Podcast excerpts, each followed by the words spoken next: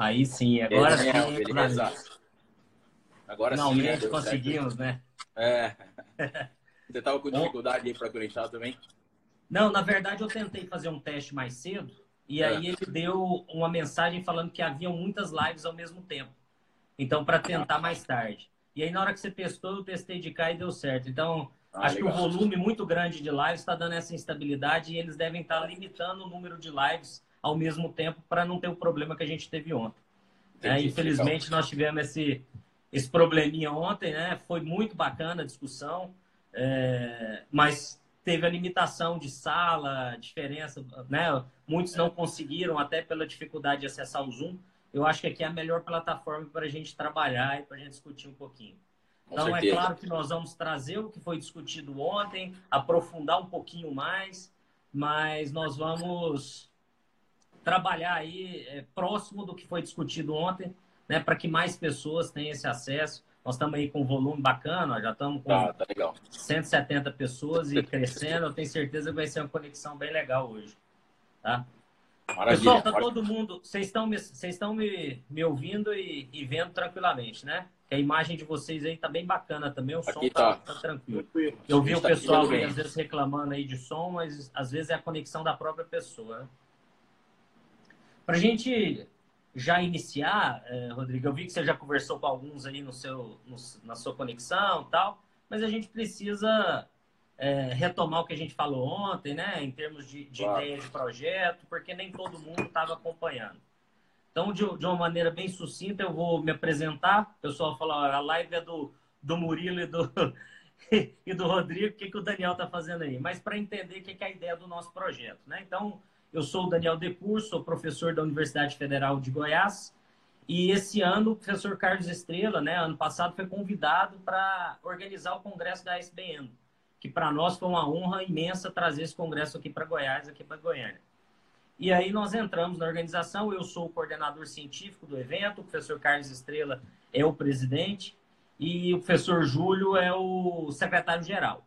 Então, com a, numa conversa com a diretoria da sociedade, uma ação conjunta com a sociedade, nós pensamos nesse projeto específico é, de lives, de conversas, principalmente com os professores, inicialmente com os professores que virão ao evento, até para que o congressista, o endodontista, ele conheça né, o professor e tenha aquela, é, aquele interesse em participar do evento, vendo a importância do evento e a seriedade das pessoas que nós estamos convidando. Né? E junto a isso é, é um projeto de buscar informações de qualidade, com embasamento científico, não achismos, não técnicas comerciais, mas sim buscar uma endodontia de qualidade, uma endodontia pautada na ciência e principalmente com aplicabilidade clínica, né? Para que o clínico tenha as informações que ele possa aplicar diretamente na sua prática diária. Então essa é a ideia principal do nosso projeto e fico feliz que vocês tenham topado, né? E digo vocês tanto no papel de professores quanto de diretores da sociedade. É um, é um projeto conjunto nosso, né, de todo mundo, que eu sempre falo, a sociedade ela não tem um dono, a sociedade é da endodontia brasileira, né? É, a, é hoje é o que nos representa. Então é importante que haja esse engajamento em todos os setores, de todos os, né, os professores clínicos, aqueles que amam a endodontia, que a gente entenda que a sociedade realmente ela é nossa. E quanto mais forte for a sociedade, mais importante para a nossa endodontia.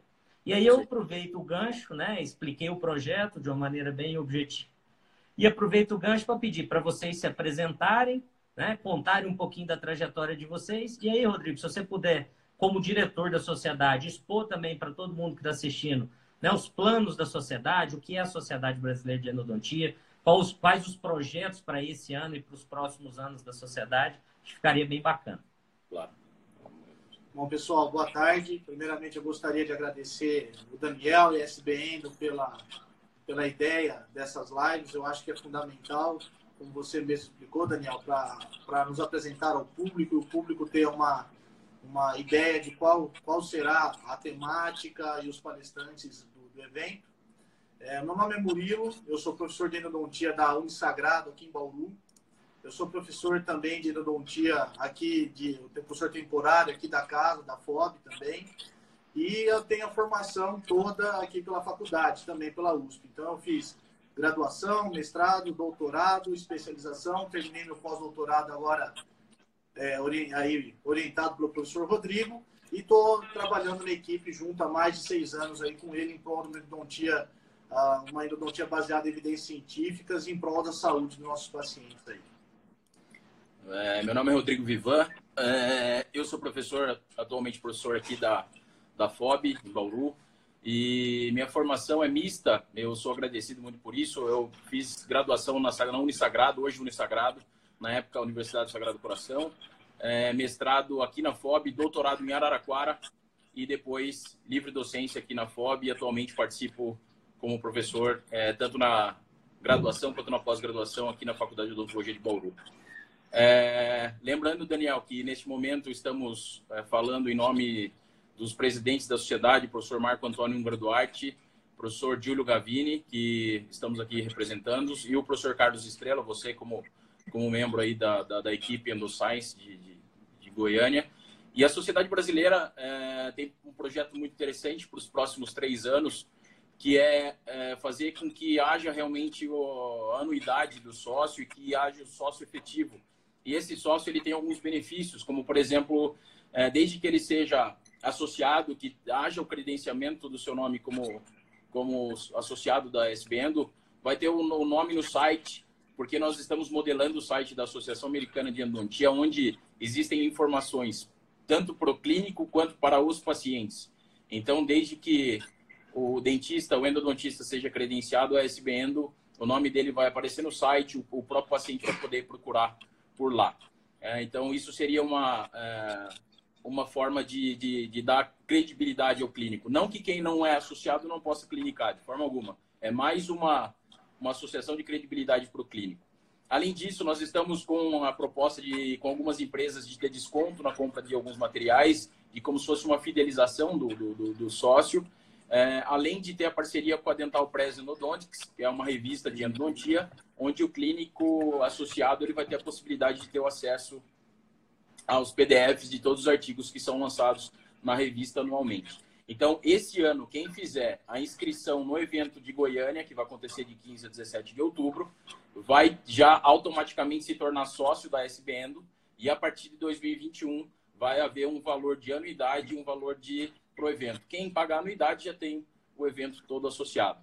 E, na verdade, fazer isso que você falou, né, Daniel? Trazer o que há de melhor para a endodontia, é, oferecer ao clínico, clínico, alguns guidelines, um guia na, na, na página, para que ele possa se guiar do que está acontecendo é, mundialmente com relação à endodontia.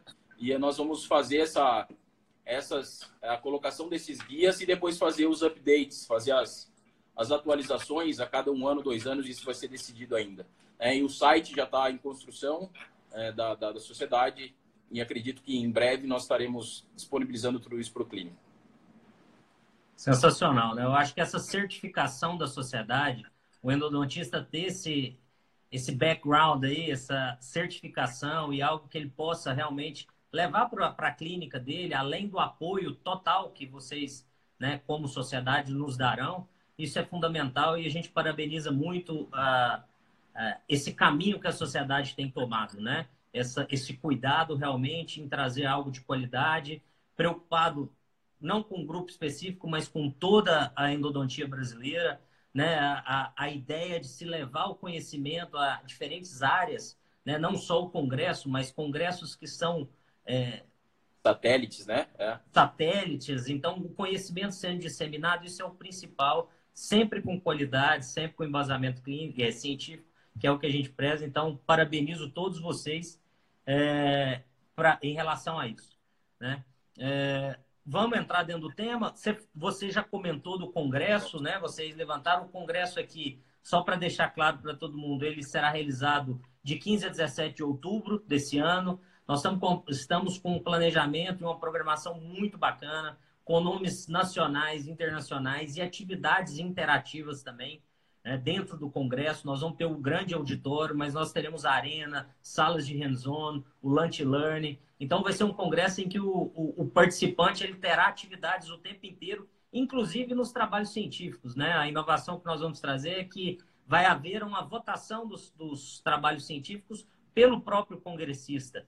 Né? A avaliação final nós vamos ter uma banca, mas a participação, qual trabalho ele mais gostou, isso vai gerar também uma, uma pontuação dentro da classificação final. Então são algumas novidades que nós vamos soltando aos poucos e a gente gostaria sim de contar com a presença de todos, né? A ideia de fortalecer a sociedade e como o Rodrigo falou, é, esse ano, especificamente, quem participar do Congresso já vai ter a anuidade inserida ali do, da sociedade, isso vai ser bem bacana.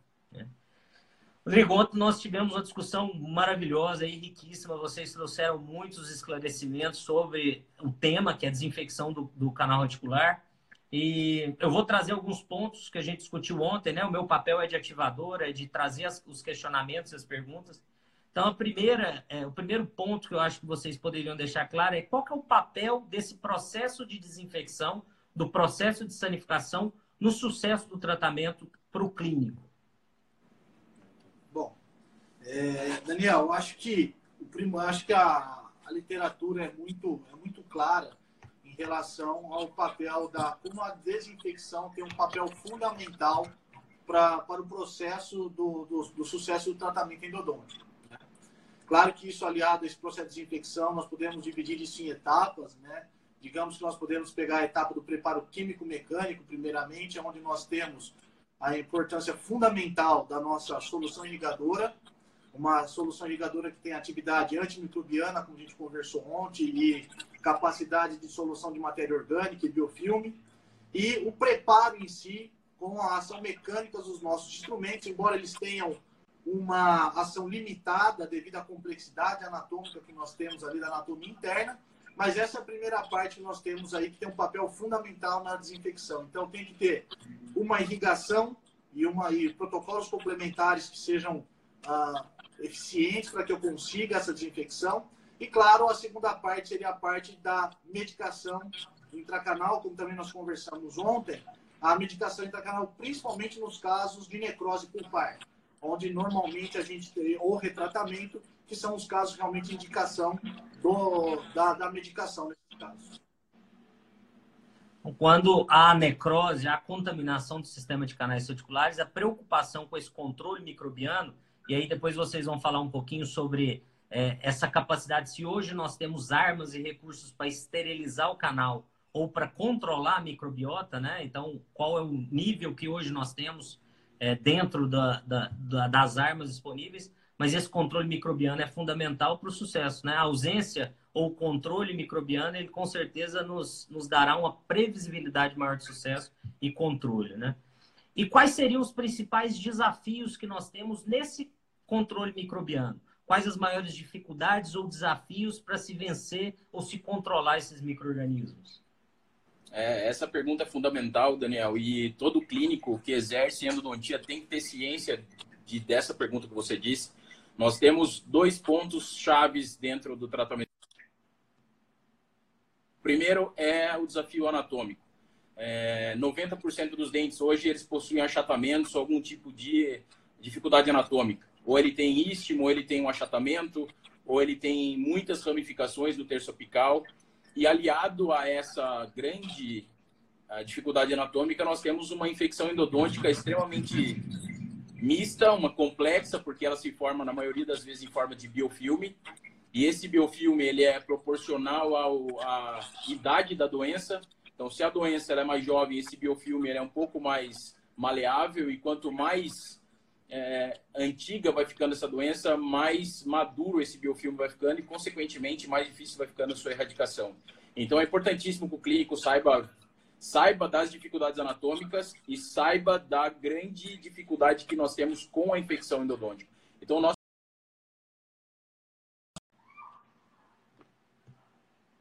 para todos. E essa associação da anatomia complexa com a presença da microbiota mista realmente é o, é o grande desafio que nós temos. Por isso, os casos de, de, de polpa vital, o índice de sucesso é maior, né? mesmo com anatomia complexa, porque não há a presença do microorganismo e essa presença ela é, é um grande desafio a ser vencido. E aí nós vamos lançar a mão das armas que nós temos, né? Então, vocês colocaram ontem também, eu queria que vocês falassem um pouquinho. Eu tenho armas mecânicas e armas químicas para se trabalhar né, o controle dessa infecção, essa desinfecção. Então, a gente podia começar falando um pouquinho dessas armas químicas que nós temos, as soluções irrigadoras, né, e depois a gente entra em medicação intracanal. Então, o que se perguntou muito ontem, né, e foi uma frequente também na antes da nossa live, é, qual a solução ideal, concentração, é, hipoclorito, clorexidina, associação, como vocês trabalham, qual é o protocolo que vocês utilizam, né? E qual seria hoje a melhor solução irrigadora, apesar de não termos a ideal, mas qual seria a melhor com as melhores propriedades?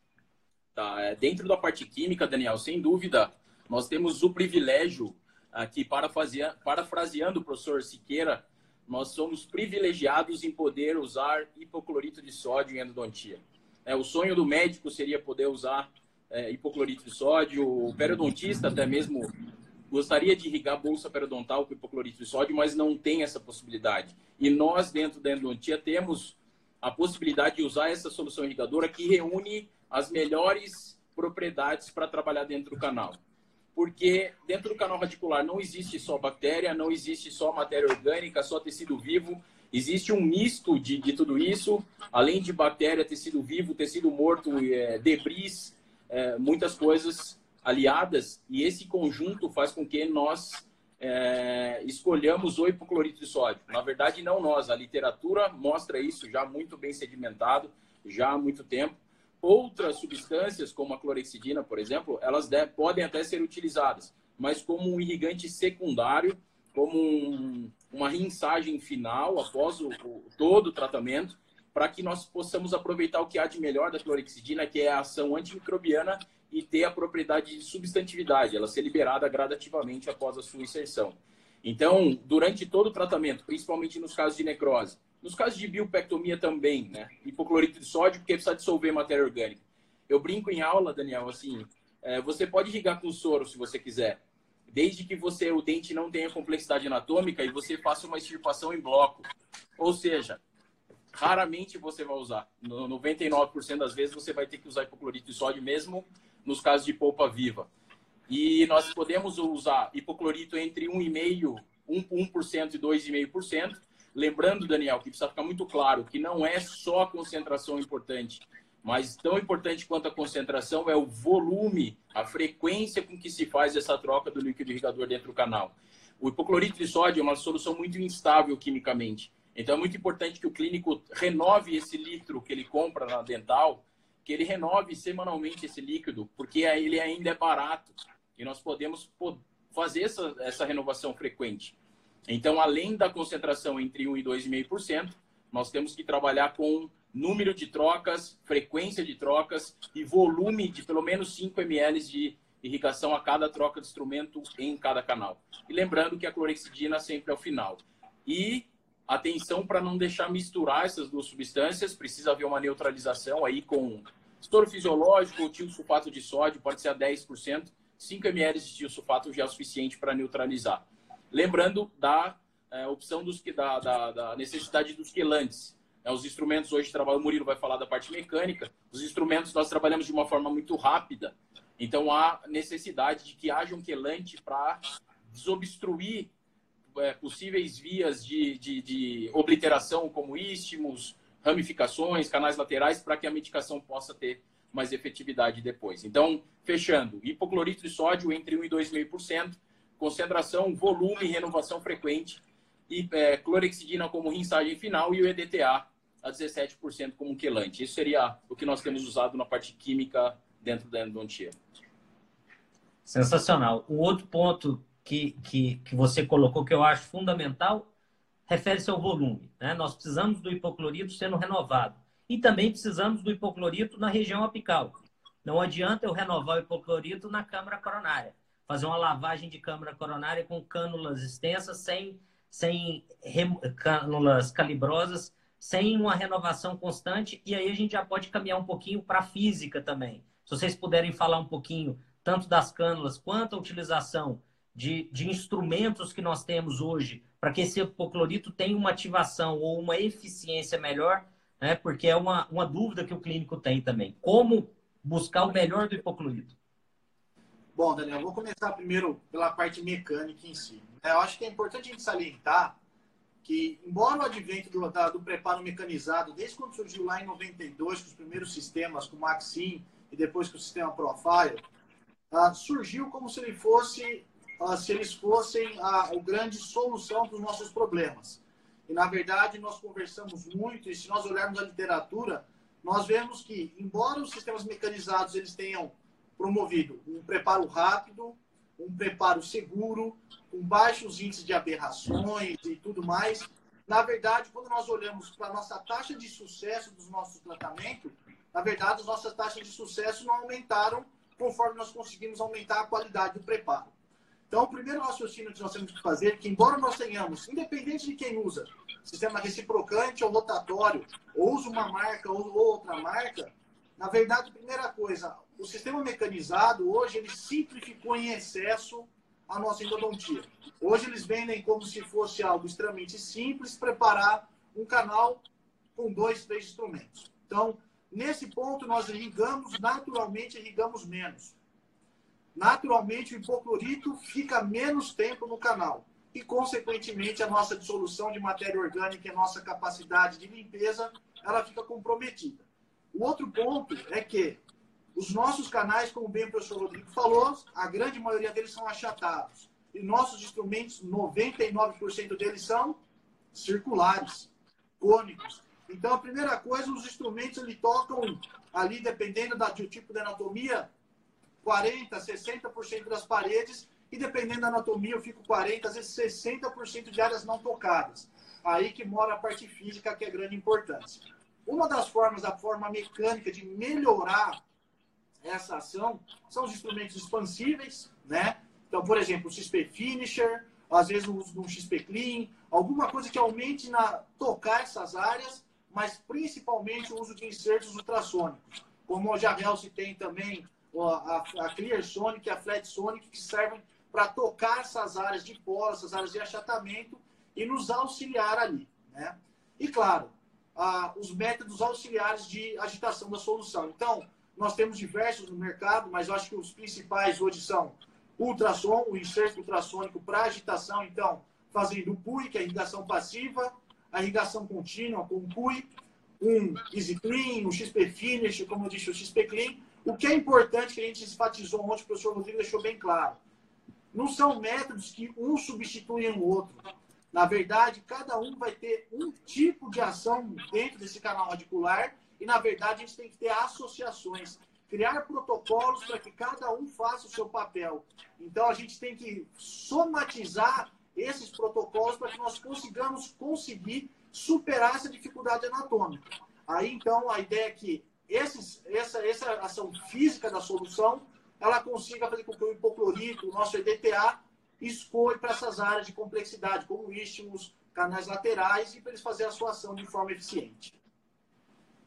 Excelente, né? O pessoal comentou aí, falaram sobre apoio, sobre o uso do inserto ultrassônico, e aí é o que você colocou, né, Murilo? É fundamental que o hipoclorito ele não fique só no canal principal que ele penetre nessas áreas de, de reentrâncias, de canais laterais, canais secundários.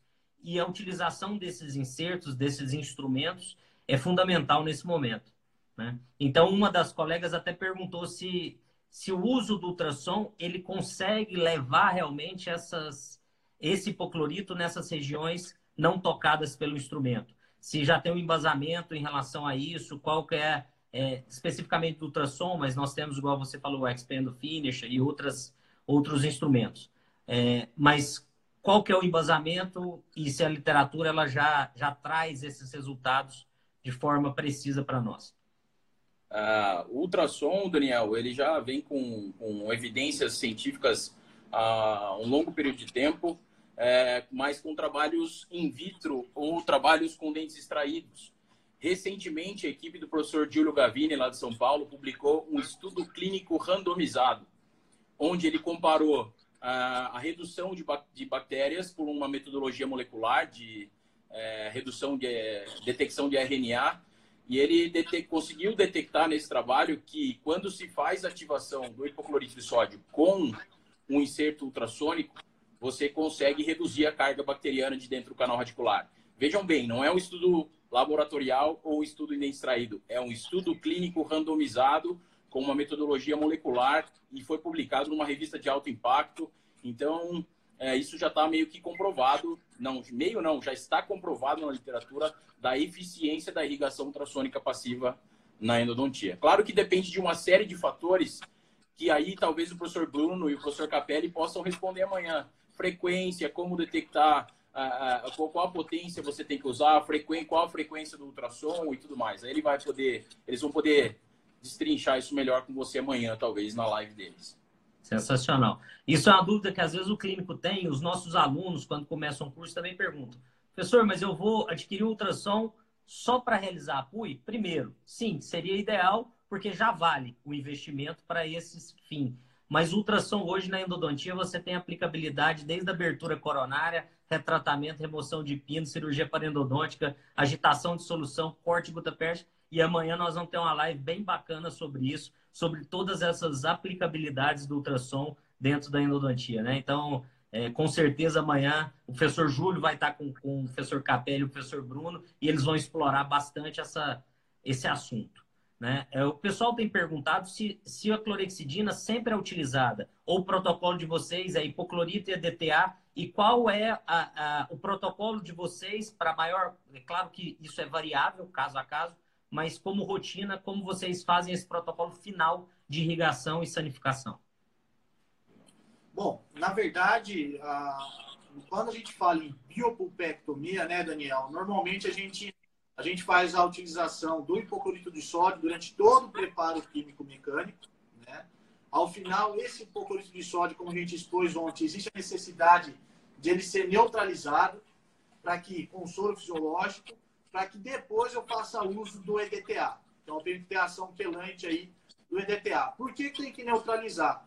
A literatura mostra hoje que se eu fizer associar, se eu misturar EDTA tetra, o, o trisódio e misturar com hipoclorito de sódio, eles acabam que concorrendo um com o outro e aí um neutraliza o seu efeito. Então, o hipoclorito vai ter seu efeito de atividade antimicrobiana e de solução de matéria orgânica reduzido e o EDTA não vai ter a sua ação quelante. Tá? Então, na biopectomia, basicamente, a gente utiliza apenas hipoclorito e EDTA. Agora, nos casos de necropulpectomia ou de retratamento, Aí o uso da, da, da clorexidina na rinçagem final é fundamental. Tá? Aí a rinçagem final com clorexidina, nesses casos, pensando em ah, ganhar uma atividade antimicrobiana mais eficiente no preparo, isso baseado no estudo do professor Siqueira da sua equipe, que mostrou que a rinçagem final ah, aumenta a taxa, a taxa de, de redução de carga microbiana no interior desses canais radiculares. Então, o importante é, como o professor Rodrigo falou, toda vez que houver essa troca de solução, quando eu for alternar hipoclorito o EDTA, eu tenho que fazer a neutralização desse hipoclorito. E a mesma coisa quando for fazer a mensagem final com clorexidina, eu tenho que ter neutralizado esse hipoclorito com tiosulfato de sódio de 5 a 10%, como ele expôs. E na, no caso da ausência, eu tenho que neutralizar com soro ou água destilada porém em maior abundância para compensar isso a gente conseguir a neutralização. O hipoclorito, eles estão perguntando aqui, só para a gente finalizar essa parte química, é, que vocês deixaram claro que a solução de hipoclorito é de 1 a 2,5%. E a clorexidina, qual o padrão que vocês utilizam? Gel 2%. ou solução? E qual? 2%? Solução é, ou solução, gel? solução 2%. Solução. Isso. Perfeito. Eu vi algumas pessoas perguntando também é importante neutralizar e a clorexidina, após a irrigação com a clorexidina, não se irrigar com mais nada. Ela tem que ser só aspirada depois de dentro do canal, lembrando da extrema importância do uso da medicação intracanal nos casos de necropulpectomia e nos casos de retratamento, onde o motivo do retratamento é infecção. Então, tem que lembrar que não é só fazer isso, há necessidade ainda da medicação intracanal para complementar é, é, a desinfecção dos canais. Sensacional. Vou só fazer um adendo, é, um, a, o controle microbiano ele é, é, é, longe da clínica muitas vezes porque você não tem uma visualização dessa redução.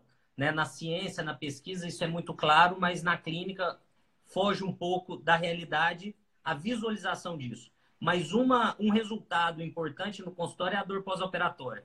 Né? Então, a dor pós-operatória do paciente é algo fundamental que o paciente vai te ligar, vai, vai se preocupar, principalmente se ele vem assintomático e fica sintomático.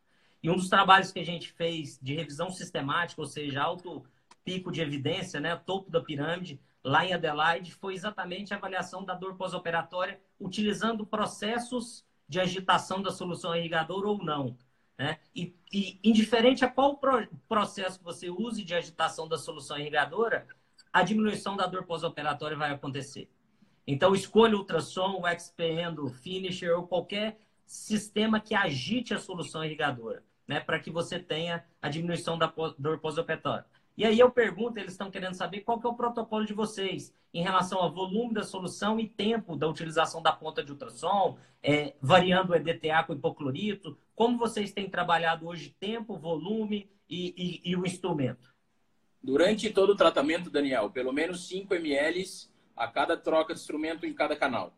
5 ml com seringa e cânula. Importante que escolha uma seringa, uma cânula adequada, uma cânula que seja fina, o suficiente, aí vou de encontro ao que o Murilo falou, tem que ter uma dilatação suficiente para que a cânula consiga penetrar e fazer uma movimentação de fluidos adequada na região apical, principalmente.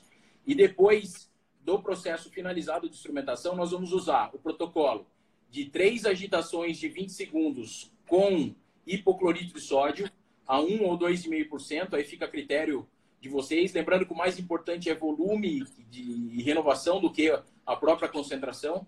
Desde que você tenha tempo eficiente, 1% ele vai ser igual ao 2,5%. Se você vai fazer uma urgência, o 2,5% ele vai ter alguma vantagem porque você não tem tanto tempo.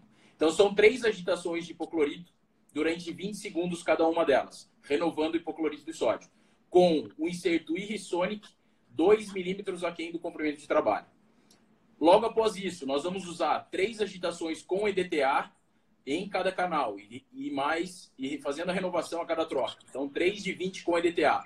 Qual a função dessa é, é, é, do uso do hipoclorito antes do EDTA? Para tirar a parte mais, mais grossa dos debris, da parte maior, para depois o EDTA ter ação e trabalhar exatamente na smear layer, expondo o túbulo dentinário. E aí nós vamos fazer uma nova agitação com hipoclorito de sódio com 3 vezes de 20 segundos em cada canal, com a R-Sonic 2 milímetros aqui no comprimento de trabalho. Então, resumindo, 3 de 20 com hipoclorito, 3 de 20 com EDTA e 3 de 20 com hipoclorito e fazendo um toalete final depois com soro fisiológico ao final. Então, se você pegar um molar, Daniel, mas com 3 ou 4 canais, você vai passar mais ou menos uns 10 minutos fazendo só a irrigação final. A ideia é mais ou menos essa.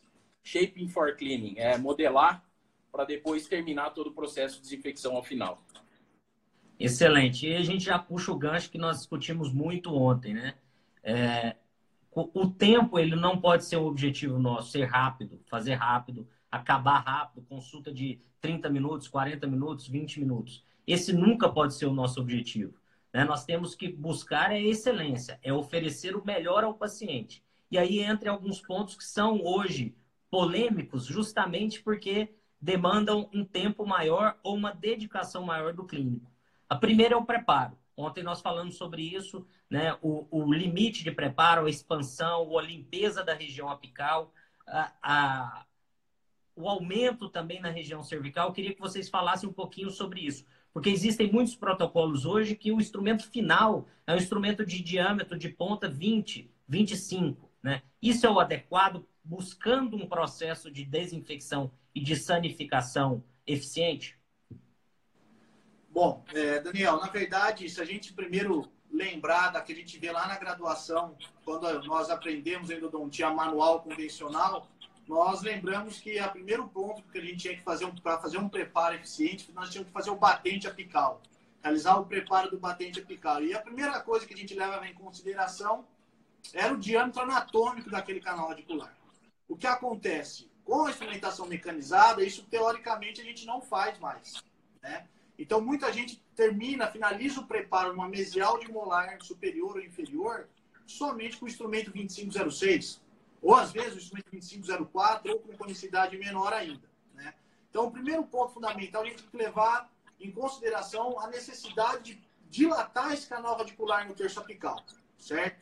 Então, ah, os trabalhos recentes do professor Siqueira hoje mostram que associando a, a parte histológica com a parte do micro-CT, e quando eu dilato de 3 a 4 instrumentos acima do meu instrumento inicial, acima do meu diâmetro anatômico, eu tenho uma redução drástica da área não tocada e uma melhora muito eficiente na redução de matéria orgânica e de debris que tem lá dentro daquele canal radicular. Bom, além disso, existe a necessidade de a gente pensar também em termos de ampliação apical, em termos de diâmetro. Né? Hoje, o que a literatura nos mostra, principalmente nos preocupando com os molares, que teoricamente é que o, o endodontista ou o clínico tem muita dificuldade em realizar preparo. Existe uma necessidade hoje de nós dilatarmos o canal mais que o instrumento 25. A, a grande, a, o grande problema é por quê?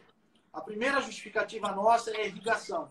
Nós precisamos de uma irrigação mais eficiente. E os trabalhos nos mostram que para que eu tenha uma melhor eficiência no terço apical, levando maior quantidade de volume de solução irrigadora no terço apical, inclusive a minha cânula de irrigação, eu preciso dilatar até o instrumento 35, pelo menos. E a outro fator determinante é o diâmetro, o diâmetro anatômico desses canais. A literatura hoje nos mostra, por exemplo, o trabalho do Marcelo Haas, realizado aqui em 2011, que o diâmetro anatômico médio dos molares inferiores é em torno de 25 ou 30 dependendo da anatomia que nós temos ali. Então, por muitas vezes, aquela falsa sensação de eu preparar um canal radicular com instrumento 2506, eu estou tocando somente no terço cervical e às vezes no início de terço médio. Lá no terço apical, eu não toco. Então, hoje, para que você tenha uma eficiência não só da sua irrigação convencional, mas que o seu ultrassom possa ah, ter espaço para fazer a sua ação a sua ação de vibração. Para você usar o seu EasyClean de forma mais segura eficiente, o seu CISP Finisher, existe a necessidade de dilatar diâmetros maiores. Isso eu tenho instrumentos excelentes no mercado, instrumentos de baixa conicidade, 0,4, 0,3, instrumentos de conicidade 0,2, onde eu dilato o canal, um canal radicular, hoje com instrumento 40, 50 ou até 60 com segurança. Claro que existe um limite nessa dilatação, mas hoje com segurança você dilata canais com curvatura associada a uma cinemática segura até o instrumento 40 sem nenhum problema. Daniel, só para complementar esse ponto, a gente tem que lembrar que a endodontia está caminhando para ela ser minimamente invasiva. Né? Quando a gente fala nesse ponto, é, nós temos que lembrar que é minimamente invasiva terço cervical e médio que são os pontos críticos, onde tem uma menor espessura de dentina. Aquela região é, é justamente como o Haas disse na década de 80, é chamado de zona de risco. Então nós temos que realmente conservar estrutura de dentina no terço cervical e médio do canal. Mas isso não significa que nós não devemos ampliar apicalmente. É por isso que a Easy, por exemplo, hoje já tem os, os instrumentos de conicidade 0,3, conicidade 0,1, que são fantásticos para essa finalidade. Então a ideia atual é conservar cervical e médio e ampliar apicalmente, para que tenha uma, uma desinfecção adequada e para que mantenha uma estrutura é, é segura ali para manter o dente em, em, longo período de tempo na cavidade bucal. Mas aí é importante, né, Daniel, que o Rodrigo falou. Esses instrumentos de menor conicidade, a função é preparar o terço apical. Eu preciso de uma conicidade inicial de pelo menos 0,4. Aí, trabalhando na ideia do Rodrigo, Aí existe a necessidade de complementar com os instrumentos de menor comicidade só para tocar o terço apical e manter aquela dentina, aquela dentina pericervical de terço médio intacta. Essa região anatômica do terço cervical e médio, é, nós conseguimos uma desinfecção e um controle microbiano muito fácil com a irrigação, né, com, com o volume que nós temos de, de solução irrigadora e são regiões que você tem menos complexidade anatômica, né? Então, você consegue. Então, por isso, preservar mais dentina. O professor Estrela, a dissertação de mestrado dele foi justamente mostrando que se você utiliza uma Gates 3 naquela época, né, não os instrumentos é, de níquel titânio, uma Gates 3 naquela região cervical de molar inferior, você já promove um rasgo na parede interna, que não visualiza radiograficamente, mas que você promove esse rasgo e daqui a um tempo a lesão ela vai surgir ali naquela área. Então, realmente, preservar mais o terço cervical e ampliar mais o apical. Né? E, e, e, aí é o cuidado que nós temos que ter né, com a indústria. Porque muitas vezes eles montam kits básicos justamente que diminui custo, é mais vendável e você trabalhar com instrumentos 20, 25 no canal, a chance de fratura é mínima, porque esse instrumento ele não está tocando na parte apical. Você não tem o risco de uma fratura desse instrumento por se prender à ponta do instrumento e a fratura ocorrer. Por isso vem o senso crítico a necessidade realmente de entender o que, que nós precisamos e onde o instrumento precisa trabalhar. Então, vocês colocaram muito bem. Trabalho com instrumentos de maior conicidade e menor ponta, e depois trabalho com instrumentos de diâmetro maior apical e menor conicidade. Você força muito menos o instrumento e você consegue realmente é, preparar o canal da maneira adequada e da maneira que busca. Né? Então, isso é fundamental e, e, eu acho que ficou bem claro na explicação de vocês. E aí nós vamos para o outro lado, né? O preparo, o tempo que nós falamos, com o protocolo de limpeza final, com a utilização de mais instrumentos para se preparar o terço apical, isso demanda um tempo clínico. E outro ponto que é questionado é o uso da medicação intracanal. Então, nós temos duas situações. Nós temos a situação em que eu tenho uma polpa inflamada, mas existe vitalidade. E eu tenho casos em que houve a necrose e há uma contaminação do sistema de canais reticulares. Então, eu queria que vocês colocassem um pouco sobre isso. Quando utilizar a medicação intracanal e qual a medicação de escolha de vocês né, é, para esses casos. Bom, então, na verdade, eu vou falar primeiro, Daniel, da, da dos casos de biopectomia, polpa viva. Né? Eu vi que, inclusive, algumas pessoas perguntaram se, se faz em uma sessão ou duas sessões. Na verdade, como a gente explicou ontem, nós damos preferência quando possível, a realizar numa única sessão. Né? Para, inclusive, manter a cadeia cética do nosso tratamento, para evitar uma, uma possível contaminação na, na, no período entre consultas. Mas o primordial, na verdade, é que é, que é a, o nosso achado clínico naquele momento. Para que eu possa fazer uma sessão única, uma biopectomia, eu tenho que a primeira coisa ter conseguido um preparo químico-mecânico completo. E o segundo ponto fundamental, eu tenho que ter controlado aquele possível exudato inflamatório que muitas vezes a gente tem e detecta apenas quando nós vamos secar o canal radicular com aquele cone de papel. Então, o primordial, na verdade, Daniel, é a gente conseguir controlar o exudato inflamatório. Se eu, se eu conseguir o preparo químico-mecânico e conseguir fazer a secagem desse canal, eu posso partir para minha sessão única sem problema nenhum. É até preferível que se faça isso. A literatura nos dá respaldo para isso. Porém, quando nós temos um caso onde existe um sangramento persistente, um exudato persistente, aí existe a necessidade de uso da medicação intracanal por dois motivos. Nos auxiliar a, a, o controle dessa inflamação e, no caso da polpa viva, é prevenir a contaminação. Porque se nós mantivermos nossa cadeia acética e fizermos um bom selamento coronário, aquele canal radicular está livre de contaminação. E aí a gente vai partir para a parte da medicação. Nós damos preferência aqui a dois tipos de medicação. Nos casos, corticosteroides associados aos antibióticos, que são o otosporin ou o maxitrol, quando a medicação, quando o preparo está pronto e ele fica por no máximo 7 dias, de 48 horas a 7 dias, e quando vai ficar um período maior que isso e o preparo está totalmente pronto, nós damos preferência, claro, à pasta de hidróxido de cálcio. Aí ela pode ser manipulada tanto com propileno glicol, quanto com água destilada ou com soro fisiológico. É, Daniel, no, a medicação nos casos de necropectomia é, daria para a gente falar aí algumas horas sobre isso, né? É, é fato que quem foi ao SBN de Gramado há dois anos atrás teve a satisfação de ver o professor Siqueira acabar de jogar a última pá de cal em cima desse assunto, na minha opinião, em que ele falou que estudos clínicos randomizados, em todos os estudos clínicos randomizados da sua equipe, ele percebia uma redução da carga microbiana de dentro do canal radicular quando se usava o hidrogênio de cálcio. Então, pelo menos dois pontos de log, que é como se faz a conta na, na pesquisa, ou dois zeros no final da conta do número de bactérias, havia redução. Ponto. Né? Isso é fundamental. Agora, o que é mais. É, precisa ficar claro, Daniel, é que em 90% das vezes você não consegue fazer sessão única como uma consequência.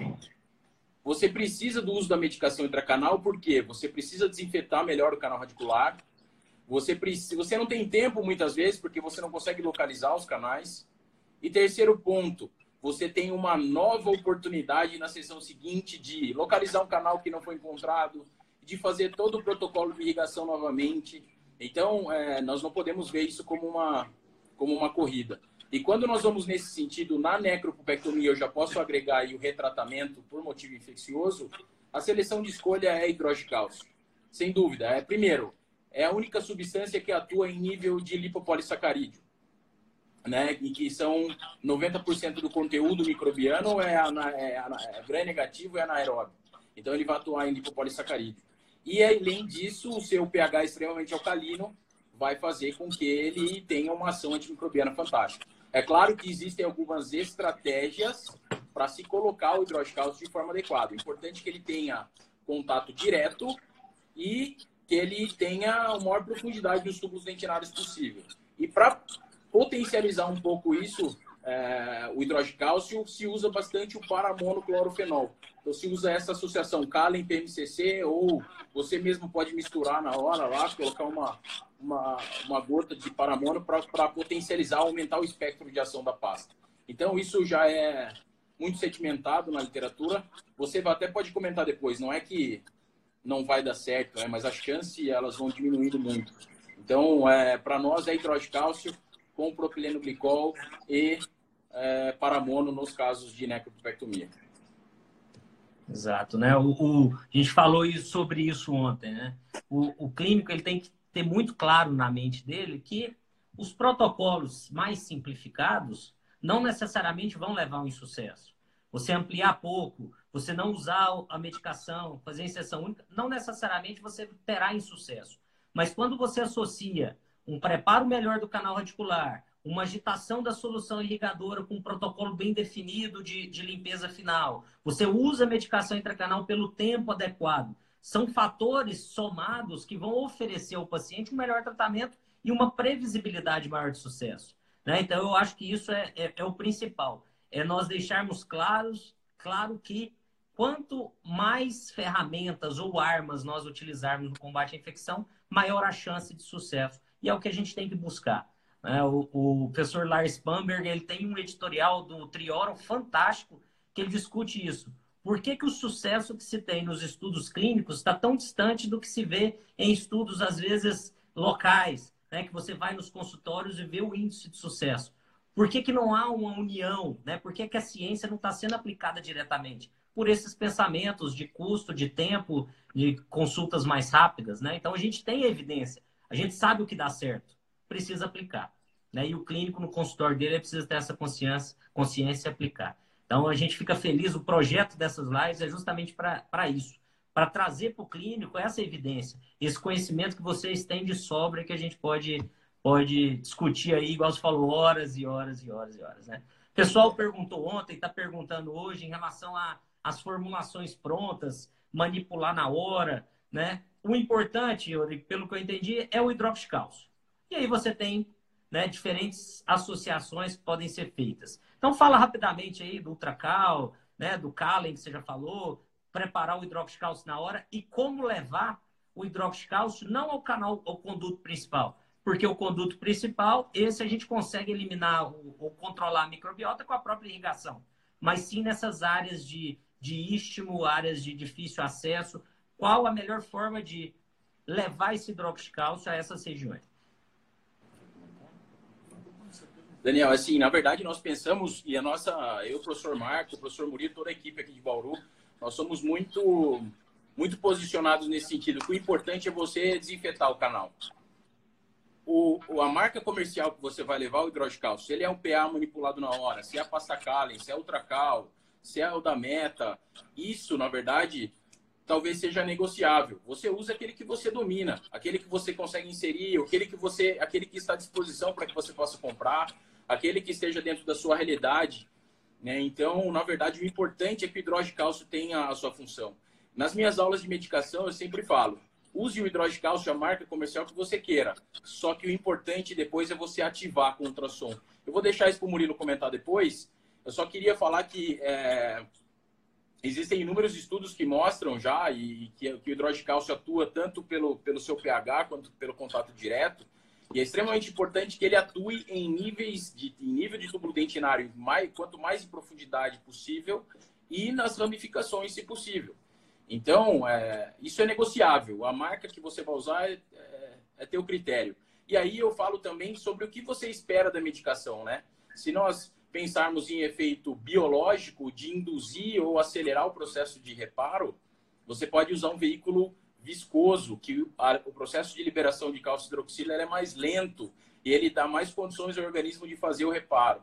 Já uma associação com veículo aquoso, que seria ultracal ou misturado com soro fisiológico mesmo, você tem uma ação cáustica muito rápida dentro do canal. Isso vai levar uma atividade antimicrobiana fantástica e muito rápida para gerar um choque antimicrobiano é, é, ali naquele ambiente. Então, depende muito do que você espera também da pasta. Eu não sou cristalizado com um veículo só. Acredito que depende do momento e o que você espera do, da pasta, da medicação, você pode mudar até a, a marca comercial ou pode mudar o veículo que você está associando.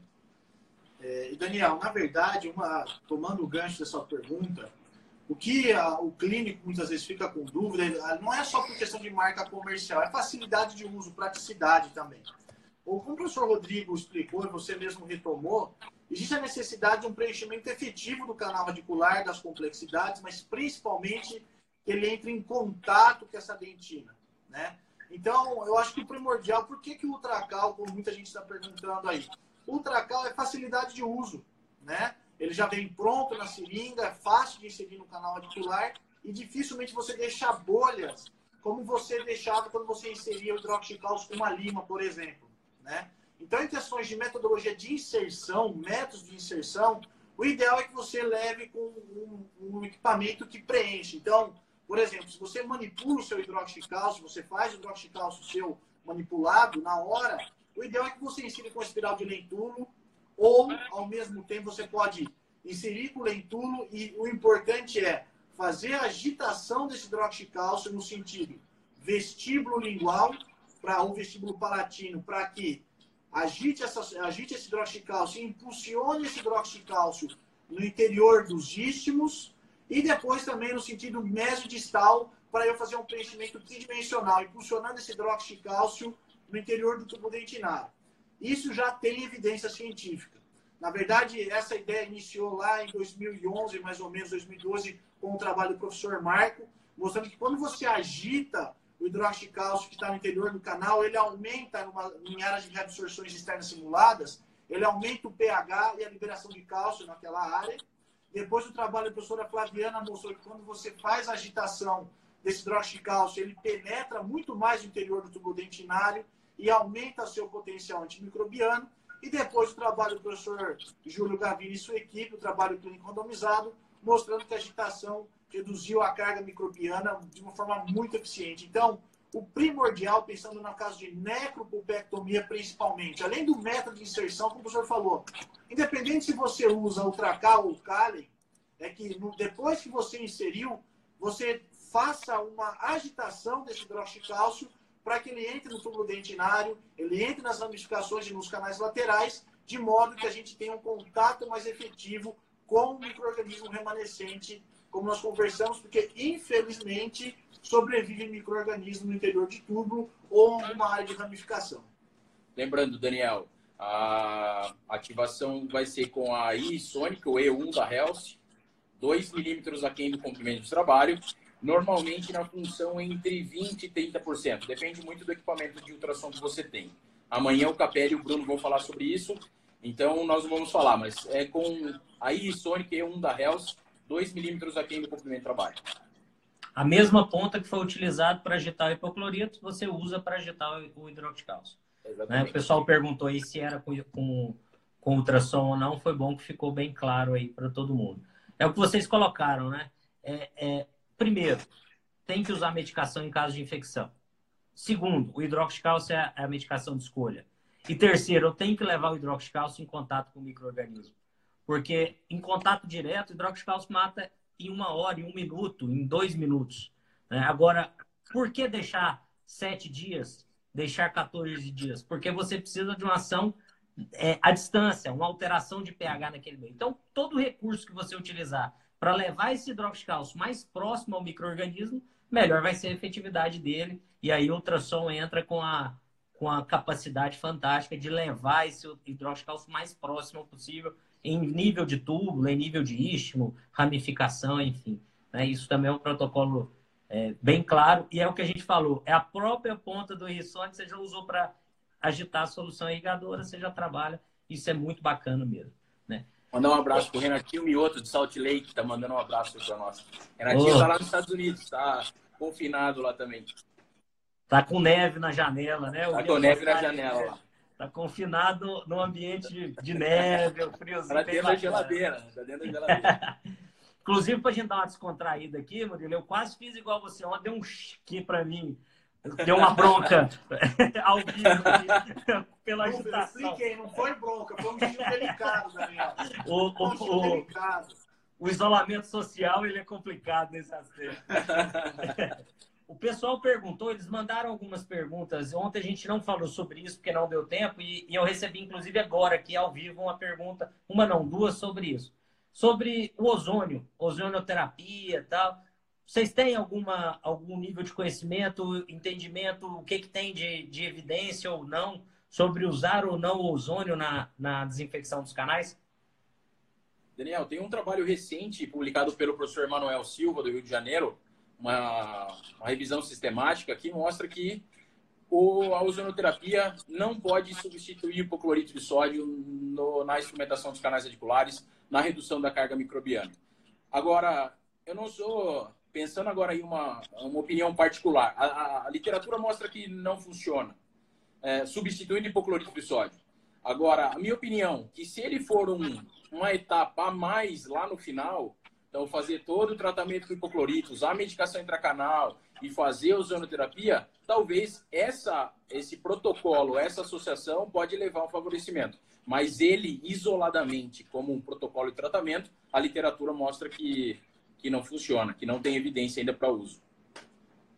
É, e uma, eu acho que é importante salientar também, não só pelo ozônio em si, a ozonoterapia, mas eu tenho conhecimento por colegas do preço que se paga do equipamento tudo mais. Então, na verdade, Daniel, além da questão de funcionamento, da sua função, da sua eficiência ser duvidosa nesse ponto que a literatura nos mostra isso até o momento, também não sei se justificaria também pensando na verdade do clínico o gasto que ele teria, né? Na verdade, será que o ozônio faria tanta diferença assim na nossa no nosso índice de sucesso quando eu poderia está gastando com equipamento como um ultrassom, um ultrassom de excelente qualidade e outros equipamentos, um microscópio operatório que poderia me ajudar no tratamento também. Então, além da questão, claro, da sua eficiência, qual foi a pergunta, tem a questão de custo também envolvido, porque, querendo ou não, nós estamos no Brasil e o clínico sempre pergunta isso, tá, mas qual é o custo envolvido também, né? Então seria. Talvez tivesse que ser um, ter um trabalho complementar, né, Daniel? Dele como uma etapa a mais da endodontia, não como um, um, um substituto, como um ator principal da história, mas sim como um coadjuvante lá no final. Talvez aí sim possa funcionar. E a beleza da ciência é essa, né? Porque ela vai evoluindo, vão surgindo novos, novas alternativas. É, muitas vezes o primeiro, a primeira opção, a primeira ideia ela não é definitiva, mas ela abre leque para outras perguntas, igual vocês estão fazendo, e várias outras respostas, né? E, e, e, isso a gente tem visto muito na endodontia. Eu acho que a endodontia foi uma das que mais, das especialidades que mais evoluiu aí nos últimos anos, nas últimas décadas, em termos de técnica, material, entendimento, conhecimento, né? E, e aí, dentro dessa linha, a gente já está, acho que tem mais quatro, cinco minutos de live, é, só para a gente finalizar e a gente, dentro do assunto em si. Surgiu agora lá nos Estados Unidos, há um, dois anos, o Gentle Wave.